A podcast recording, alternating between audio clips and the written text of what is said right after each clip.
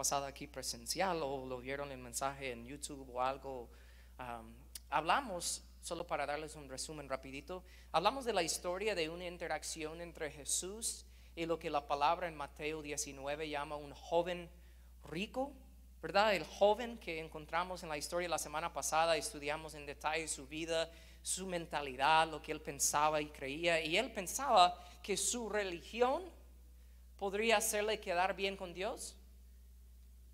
Su moralidad, o sea, tratar de ser una buena persona, le podría eh, hacer que Dios le amara más o que Dios le diera la vida eterna y ganar su entrada en el cielo. Pero nosotros vimos como Jesús destruyó esa idea por completo en la mente de ese joven, destruyó esa forma de pensar. Y realmente no solo en el joven rico de hace dos mil años, sino para cada uno de nosotros hoy en día también. Nuestra religión nuestro intento de ser buena persona para nada nos salva, no hace que Dios nos acepte, no lo hace estar más cerca de nosotros o amarnos más. Vimos en detalles. La religión no te salva, tratar de ser una buena persona no te salva. El único que te puede salvar es Jesucristo. Vimos eso en detalle. Y realmente hablamos al terminar el mensaje la semana pasada de que no solo que es Jesucristo que te salva, sino que no es la versión de Jesucristo que muchos piensan. ¿Verdad? Y hablé un poco en detalle sobre eso, de que cada uno en su propia vida, por sí mismo, tiene que conocer al Jesús verdadero. No la versión de Jesús que muchos han presentado, no la versión de Jesús que muchos predican hoy en día, no el bebé Jesús ahí en el pesebre, estamos hablando del rey de reyes, señor de señores, el Jesús que un día, dice la palabra, cada rodilla se va a doblar delante de él.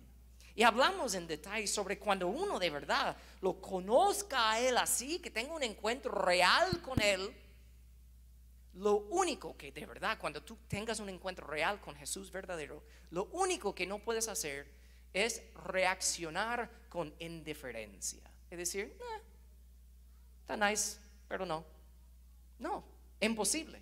Vas a reaccionar de una manera extrema. Y vimos eso con el joven rico. Él tuvo un encuentro real con Jesús, escuchó de Jesús, él conoció en persona en carne propia al verdadero Jesús y se fue triste, se fue en luto, se fue destrozado en el interior delante de todo el pueblo. Ese hombre que aparentemente tenía su vida en orden, tenía riqueza, tenía eh, eh, eh, popularidad, tenía una buena reputación y se fue así como un bebé chillando delante de todos porque él conoció al Jesús verdadero y tuvo una reacción extrema y su reacción era de no seguirle. Y yo dije la semana pasada, es mucho mejor tener esa reacción de pensar que lo conoces de verdad y jugar esto cada domingo. Es mejor. Es mejor saber dónde, por lo menos, qué piensas de verdad de Jesús, de pensar que eres salvo y no. Entonces hablamos en detalle sobre eso. Vimos con esa historia de ese hombre él no estaba dispuesto a soltar control de su propia vida, igual que muchos. Porque dicen, ay, pero ¿qué va a pasar con mi vida? ¿Qué va a pasar con mi seguridad? ¿Qué va a pasar con el control que aparentemente tengo sobre mi vida? Pero vimos a través de esa historia que nadie puede ganar su entrada al cielo con su religión, con sus buenas obras, al aferrarse a la vida, como dijo Jesús en otras partes de los relatos de los evangelios, tienes que soltar tu vida, perder tu vida para ganar la vida real. El único camino al cielo es a través de una relación personal con Jesús, soltar control de tu vida y entregar todo a Él. ¿Ok? Hablamos de eso. Eso es el resumen. Ya estoy emocionado aquí, ni hemos empezado realmente la de hoy. Yo dije que es imposible conocer a Jesús verdadero y reaccionar con indiferencia. Entonces, ahora entrando en la parte que sigue de la historia, si se recuerdan, Pedro y los demás discípulos que estaban allí vieron a ese hombre rico, religioso, ejemplar, bueno y todo, se fue llorando como un bebé, ¿verdad? Porque él no podía ganar su entrada al cielo. Y si se recuerdan, de ahí dice la palabra que los discípulos quedaron atónitos. Entonces, ellos, ¿quién podrá ser salvo?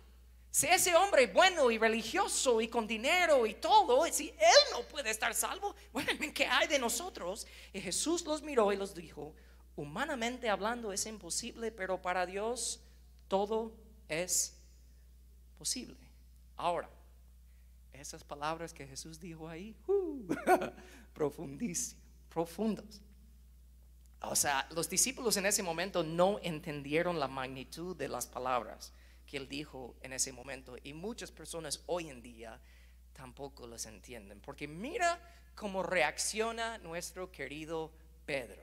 ¿okay? No que canta aquí, sino el Pedro discípulo que allá.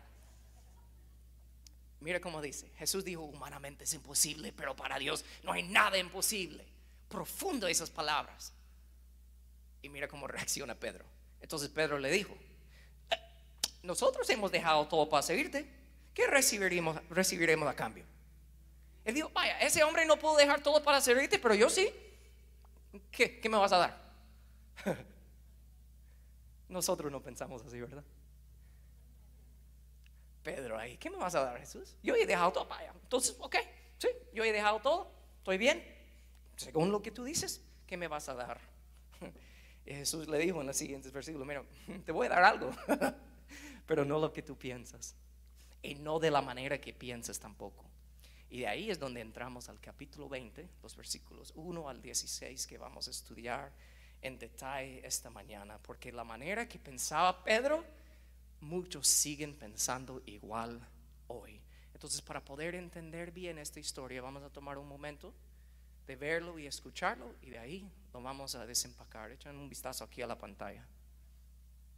El reino de los cielos es también semejante al dueño de una finca que sale por la mañana a contratar obreros para recoger la cosecha. Conviene con ellos en pagarles un denario al día, que es el salario normal, y los pone a trabajar. Un par de horas más tarde, al pasar por la plaza y ver a varios hombres que andan en busca de trabajo, los envía al campo con la promesa de que les pagará lo que sea justo al final de la jornada. Al mediodía y a las 3 de la tarde hace lo mismo. A las 5 de la tarde se encuentra en el pueblo a otros desocupados y les pregunta, ¿Por qué no están trabajando? Porque nadie nos ha contratado, les responde. Pues váyanse a trabajar a mi finca y les pagaré lo que sea justo. Por la noche, el pagador fue llamado a cada uno de los obreros para pagarles, comenzando por los últimos que habían contratado. A los que llegaron a las 5 les pagó un denario. Los que habían llegado primero, al ver lo que recibieron los que llegaron de último, pensaron que a ellos se les pagaría mucho más, pero se les pagó también un denario. Claro, inmediatamente uno de ellos protestó el dueño. Esa gente trabajó solo una hora y les están pagando lo mismo que a nosotros que trabajamos de sol a sol. Amigo, le contestó el dueño, ¿no quedamos en que se te iba a pagar un denario al día? Pues tómalo y vete. Y porque quiero pagarle a todos los trabajadores lo mismo, no me vengas ahora con que es injusto que yo haga con mi dinero lo que me plazca. Por tanto, no tienes razón para enojarte. Así pues, los primeros serán los últimos y los últimos serán los primeros. Asegurar que estemos bien en el mismo sentir y que entendemos lo que acaba de pasar. Pedro preguntó a Jesús, hey, yo he dejado todo para seguirte, ¿qué me vas a dar a mí? Entonces básicamente Jesús dijo, te voy a contar una historia, ¿verdad? Ponémoslo en el contexto de hoy. Eh, Saben cómo a veces hay fila de trabajo en Home Depot, ¿verdad? O sea, que personas esperando trabajo en el parqueo, que quieren ser contratados. Digamos que uno llega ahí para darle trabajo. Dice, mira, hoy me falta un día terminar un techo. Puedes llegar y llega cuando sale el sol y están ahí trabajando todo el día. De ahí yo digo, ay, quiero terminar esto hoy. Entonces, digamos que yo soy el dueño, voy a regreso a Home Depot mediodía y contrato a unos más, ¿verdad? Y regreso y veo, mmm, falta, quiero terminar más rápido. Entonces regreso casi a las 4 de la tarde y consigo unos hombres más, empiezan a trabajar y ahí a las 5 yo digo, ok, todos pueden bajar, les voy a pagar hoy mismo. Y yo empiezo con los que yo contraté por una hora nomás, a las cuatro. Y les doy 100 dólares, ¿verdad? Wow. Si yo llegué cuando salió el sol y yo veo que uno que solo trabajó una hora recibió 100, yo voy a estar allá, me va a dar como 300, me va a dar más, ¿verdad? Entonces de ahí los de mediodía les doy otros 100, a ellos 100 también. De ahí las personas que trabajaron de sol a sol, que estaban ahí luchando, sudando y todo. Y les digo, ah, y para ustedes 100. Entonces el tipo de la historia dijo, oye, ¿qué, qué onda con eso? Sí, trabajé todo el tiempo y solo me vas a dar eso. Entonces, ¿qué pasa? Empieza a ver, pero diste más, eh, lo mismo a ellos y no trabajaron tanto como yo. ¿Cuál es la conexión entre lo que dijo Pedro y esa historia que está contando ahí Jesús? Vamos a verlo hoy, como unos 15 minutos vamos a tomar para ver esto ahorita. Y el tema de hoy, si está siguiendo con las notas que les dieron al entrar hoy, para apuntar ustedes mismos, el pasaje de hoy es Mateo 20, 1 al 16. Y el tema de hoy es la mera verdad sobre la gracia de Dios. Al ver y estudiar un poco más esta historia, vamos a ver la mera verdad sobre la gracia de Dios. Ok, so en esa historia que Jesús contó, el dueño de la viña es Dios. ¿Ok? Eso es lo que representa. Y los trabajadores son los creyentes, son las personas que han aceptado la invitación de Dios mismo de venir a su viña a trabajar. ¿Ok? Entonces todas las personas de la historia son, digamos, entre comillas, creyentes. Para nosotros diríamos cristianos. Dios dice, tengo un trabajo y contrato, yo te doy una invitación, quieres venir a trabajar, aceptan, ¿verdad? Pero aceptan en tres etapas, unos desde la mañana, unos desde el mediodía y unos casi al final del día. Entonces los trabajadores son los seguidores. Pero la viña donde están trabajando representa a los que han aceptado la invitación de trabajar en el reino de Dios aquí en la tierra. Su trabajo es aumentar la población del cielo, trabajar para el Señor y extender su reino aquí en la tierra. Ok, entonces, ¿cuál es la conexión? Pedro dijo, yo soy el que ha estado contigo desde que ha salido el sol. ¿Verdad? Yo he estado contigo siempre, entonces, ¿qué me vas a dar a mí? Jesús dijo, hmm, tú no entiendes. Los primeros eran los últimos y los últimos los primeros. Si de verdad, pensándolo, en tu servicio que das a Dios, porque dije la semana pasada, tú no puedes tener un encuentro real con Jesús y solo decir, eh, voy a llegar a la iglesia de vez en cuando. No puedes.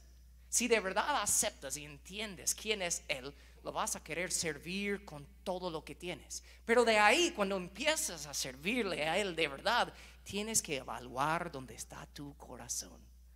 Y si tú has estado ahí, como dicen las personas, por muchos años sirviendo al Señor, y luego tú ves a uno que sale de la calle y de repente acepta al Señor, ¿cuál es tu reacción en tu interior de verdad? ¿Cómo te sientas? Porque hay personas que dicen, ah, ¿y este? Yo he estado aquí desde siempre. Y Jesús le dijo a Pedro, tú piensas que estar conmigo desde el siempre es algo. ¿Qué es lo que Jesús estaba diciendo? Estaba hablándole de la gracia de Dios. Recibir algo que tú no mereces. Lo que él estaba diciendo, no importa cuánto tiempo has estado conmigo, Pedro, porque nunca has merecido esto. Y el que llega al mediodía tampoco. Y el que llega casi al final, como el que estaba colgado en la cruz con Jesús, el criminal, que entró al paraíso, aceptó a Jesús en el último momento Igual es gracias recibir algo que tú no mereces. Y muchas personas no entienden la gracia de Dios. Pablo escribió en Romanos 9 estas palabras. Pues Dios le dijo a Moisés, Dios hablando, tendré misericordia de quien yo quiera y mostraré compasión con quien yo quiera. Por lo tanto, es Dios quien decide tener misericordia no depende de nuestro deseo ni de nuestro esfuerzo. Lo que Jesús le estaba diciendo a Pedro y lo que nos confronta hoy en día es lo mismo. Si hay algo en ti que te hace pensar que has contribuido algo a tu salvación, entonces tú estás menospreciando la gracia de Dios. Y si hay algo en ti, cuando otra persona acepta la salvación que te hace pensar algo, hmm, ¿será? Tú estás menospreciando la gracia de Dios. Y solo puedes menospreciar algo cuando no entiendes el precio que fue pagado para que tú lo pudieras tener. Es fácil menospreciar algo cuando tú no entiendes el costo de por qué tú lo tienes también. Y muchos viven así. Muchos no entienden el costo del regalo gratis de la salvación, de la gracia de Dios. Pablo escribió esto en Efesios 2. Dios es tan rico en misericordia y nos amó tanto que a pesar de que estábamos, ¿qué dice ahí? Muertos por causa de nuestros pecados, nos dio vida cuando levantó a Cristo de los muertos. Muchos cristianos hoy en día leen ese versículo o escuchen ese versículo y ellos piensan, wow, Dios es tan rico en misericordia a pesar de que yo estaba enfermito en mi pecado. Pero no dice enfermito, dice muerto, ¿verdad? Entonces hay que entender algo. El precio que fue pagado para resucitarte de la muerte espiritual es lo más costoso que cualquier otra cosa en el mundo. Entonces, si tú menosprecias la gracia de Dios, no entiendes, si piensas que tienes algo que contribuir a tu salvación por ser religioso, ser una buena persona o servir a Dios por muchos años y tú piensas que eso te gana algo, Dios mismo dice que tú no entiendes la gracia mía, gracia de Dios. Entonces, piénsalo. Si yo estoy enfermo y yo voy al doctor, y me da unas pastillas y me dice, toma esto y seguir esa receta y te vas a mejorar. Sí, puedo apreciar la medicina, puedo apreciar los tips que me da realmente el doctor, pero si yo no sigo esa lista de cosas, no me voy a mejorar. Entonces yo tengo algo que ver con eso, si estoy enfermo. Pero Dios no dice que estábamos enfermos en nuestro pecado, dice que estábamos completamente muertos. Y un muerto no puede hacer absolutamente nada para salvarse a sí mismo o para resucitar. Entonces lo que está diciendo aquí es que de verdad, si tú captas, si tú estás aquí hoy y eres cristiano, eso es un milagro de Dios. Por la gracia de Dios, Él decidiendo darte algo que jamás merecías, jamás que podrías ganar o merecer. Piénsalo así. Si yo voy a un hotel y me quedo ahí dos días, estoy haciendo el checkout, yo firmo, es un hotel nice, y yo firmo con el lapicero ahí que me dan, la pluma, y me dicen, ¿sabes qué, señor Speed? Puedes quedarte con la pluma, es gratis. ¿Qué voy a decir? Ah, ok, gracias. Tal vez lo meto en mi mochila, sea, es gratis, ¿no? Es gratis. ¿Ok? Digamos que me estoy muriendo porque necesito trasplante de un riñón, ¿verdad? Digamos, y alguien, yo estoy ya días por morirme. Y viene alguien que no me conoce para nada y dice, si yo te doy mi riñón, yo me voy a morir, pero te lo doy. Es gratis.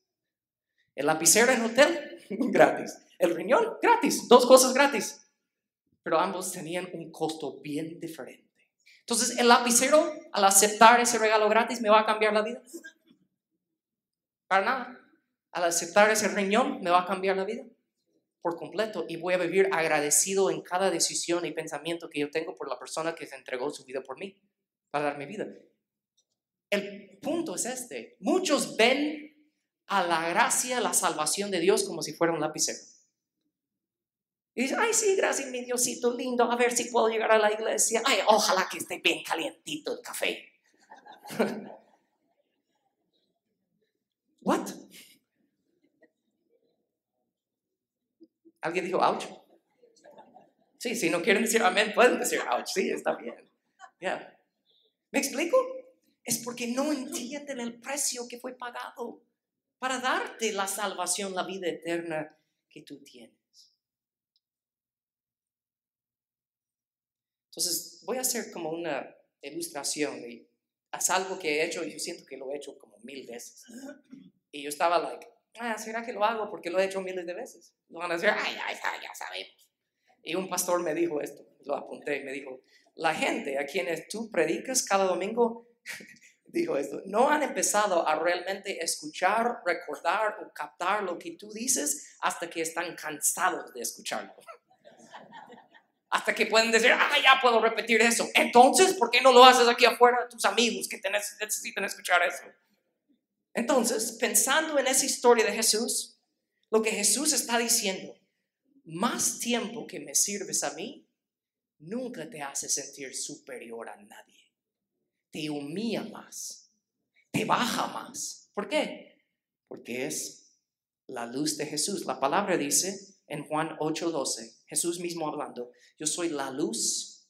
¿Qué dice ahí? La luz del mundo. El que me sigue no andará en tinieblas, sino que tendrá la luz de la vida. Entonces, mientras más yo en esta vida, en este caminar con Jesús, ¿verdad? Yo no solo llego a la iglesia de vez en cuando, sino que de verdad lo busco, yo tengo una relación real con Él como un amigo y voy conociéndolo más y más. Y cada día, cada semana, cada mes, cada año que voy en este caminar, me caigo, me levanto, me caigo, me levanto y sigo adelante, es como que estoy acercándome a una luz más brillante. Entonces, más años que yo tengo con Jesús no me hace sentir like, ha, yeah, yo llevo 30 años en la iglesia hasta que tiene mi nombre en la silla, como que soy alguien, sino que me voy acercando a la luz de Jesús. Y si yo me acerco más y más y más y más a esta luz, qué feo me miro. Se pueden ver mejor todas mis imperfecciones. Entonces, mientras más yo me acerco a Jesús, más me humillo. Porque yo digo, wow, me falta. Yo no digo, ah, sí, estoy así con Jesús ahora, eh, los demás están mal y yo estoy bien. Sino que más me acerco a Jesús, más me humilla. ¿Y qué pasa con la persona que está cerca de Jesús y siente más humillado? ¿Qué hace? Aprecia la gracia de Dios porque dice, wow, sin la gracia, sin recibir algo que yo jamás pudiera ganar, wow, sin eso estoy muerto. Pero gracias a Jesús y por el costo de mi salvación lo hizo por mí. Entonces, ¿qué hace eso? Me acerco a Él y me da ganas inexplicables de saber que otros en mi vida pueden experimentar lo mismo. Pero muchos piensan que Él es el opuesto. Dicen, oh, yo llevo años en la iglesia, llevo años acercándome a Jesús. Y si mencionas otro partido político, ¡ah, estos enfermos, estos empiezan a hablar mal de ellos. O alguien que tenga otra opinión de la vida, alguien que esté perdido y hablen mal de esas personas. Dicen, ay, que sí que perdido es el mundo. En vez de decir, wow, tanta gracia que necesita el mundo. Señor, ayúdame a poder ser tus manos y tus pies para extender esa gracia a otras personas. Eso es lo que es la gracia de Dios. Pero si tú no vives así, es más probable que nunca has conocido a Jesús verdaderamente. Es imposible tener un encuentro real con Él y decir, ah, yeah, estuvo nice. Ya tengo mi seguro de incendio, ya no voy a ir al infierno, voy a ir al cielo y ahí estuvo. What? Sino que tú vas a querer brillar, ser un reflejo de esa misma luz, como la luna en el sol. Vemos la luz de la luna porque refleja el sol. Eso es nuestra vida ahora. Yo me acerco al sol, que es Jesús, y me reflejo eso. La manera más obvia de ver eso es que extender gracia, dar a los demás lo que no merecen. Perdón, amor, todos.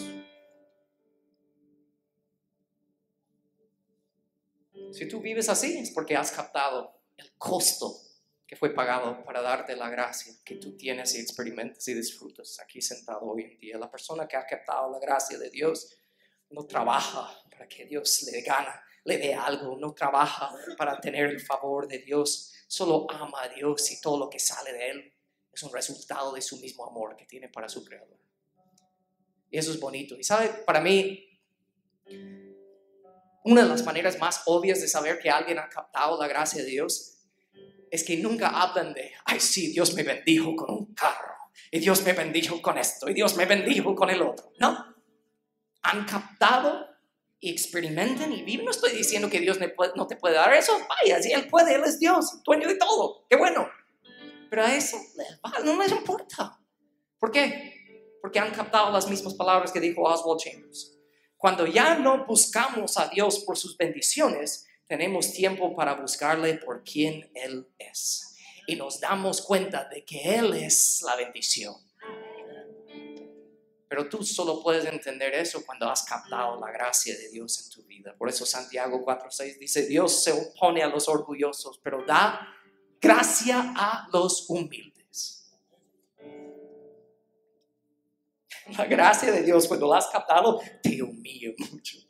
Es buenísimo. Ya no puedes menospreciar a nadie. Te baja tanto que tú no eres lo suficiente arriba para ver abajo a los demás, sino que estás así, humillado, y la única opción que tú tienes todos los días es mirar arriba a tu Salvador. Eso es bonito, es la mejor vida. La vida cristiana es amar a Dios porque te aprecias realmente el costo que fue pagado para darte la gracia que tú experimentas, la salvación. ¿Y sabes lo que pasa? Eso resulta en amor hacia otros. Y has captado, si entiendes eso, la meta de la vida cristiana no es fingir que tienes la vida perfecta, que tienes todo en orden, sino es ser real, ser auténtico, demostrando al mundo que tú también necesitas un Salvador igual que ellos como dice Charles Spurgeon, es triste cuando los cristianos piensan que el Evangelio y la gracia de Dios solo es para los perdidos. El Evangelio, lo que hizo Jesús, su gracia, yo lo necesito todos los días. ¿Y qué hay de nosotros si no apreciamos eso? Estamos tratando la gracia de Dios como un lapicero gratis en un hotel. Entonces tengo dos preguntas para ustedes esta mañana. Cierre sus ojos por un momento.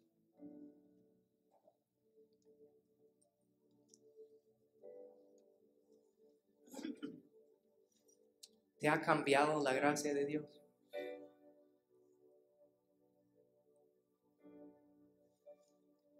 ¿Te ha transformado la gracia de Dios? Cuando tú piensas en el precio que fue pagado para darte la salvación que tú disfrutas hoy, ¿Entiendes el costo?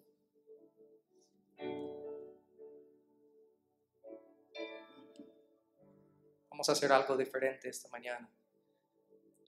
Yo le pedí favor al pastor Jorge de venir y cantar una canción sobre la gracia de Dios. Y ahí donde están sentados esta mañana, mientras que Él canta, de verdad, pídele al Señor que te recuerde el costo que fue pagado para que tú tuvieras la gracia, la vida, la salvación.